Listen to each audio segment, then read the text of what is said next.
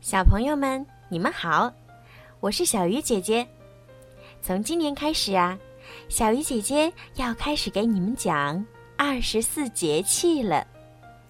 我会按照每个月份对应的节气讲给你们听，希望可以通过小鱼姐姐的讲解，让你们了解二十四节气，也让你们知道，在一年当中都有什么样的日子。什么样的习俗？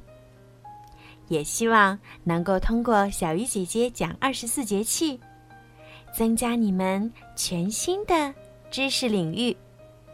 好了，我们开始吧。山中立夏，用作客运。南宋文天祥。归来全食国，日月共西翁。夏气重渊底。春光万象中，琼银到云黑，淡影胜群红。一阵弦声好，人间解韵风。夏在古时候有盛大的意思，如《春秋左传正义》解释“华夏”一词。中国有礼仪之大，故称夏。有服章之美，谓之华。立夏就是说春天播种的植物已经直立长大。立夏一般都在每年的五月五号到七号之间的某一时刻。兰兰家院子里的槐花盛开了，槐树下铺着一块大花布，明明摇动树干。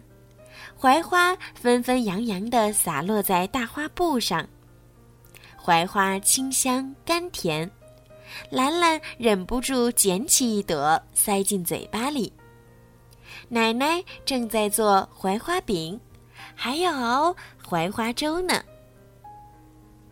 立夏三候：初候楼锅鸣，二候蚯蚓出，三候。王瓜生。初后楼锅鸣，楼郭是指蝼蛄，一种昆虫，俗名土狗子，生活在地下，适宜温暖潮湿的环境。随着蝼蛄的鸣叫，夏天的味道浓了。二后蚯蚓出，蚯蚓生活在潮湿的泥土里。是庄稼的好帮手。立夏时节，雨水偏多，雨水侵进泥土里，蚯蚓感到不舒服，就钻出地面来透透气。三后王瓜生，王瓜是一种藤蔓植物，立夏时节是王瓜生长最旺盛的时候，果实生青熟红。立夏农事。兰兰挎着小竹篮，给爷爷和爸爸送饭来了。立夏前后，爷爷和爸爸可忙坏了，每天天不亮就出门，太阳下山了才回家。稻田里插秧，棉花地里防虫除草，一天也不能耽误。立夏习俗，称人。相传啊，蜀国被灭后，晋武帝司马炎掳走了阿斗。孟获每年立夏去看望阿斗时，都会称一称阿斗的重量，而阿斗每年都会重几斤。虽是传说，但百姓希望像阿斗一样清静安乐、福寿双全，也就有了立夏称人的习俗。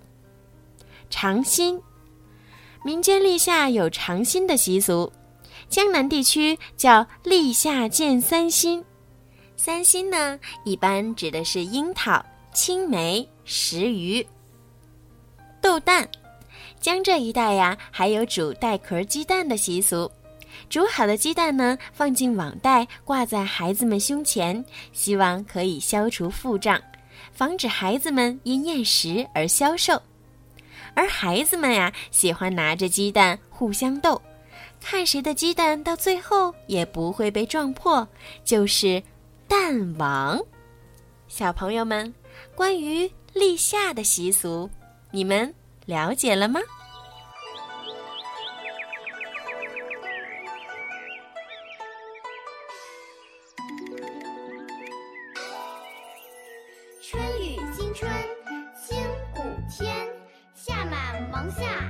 暑相连。秋处露秋寒霜降，冬雪雪冬小。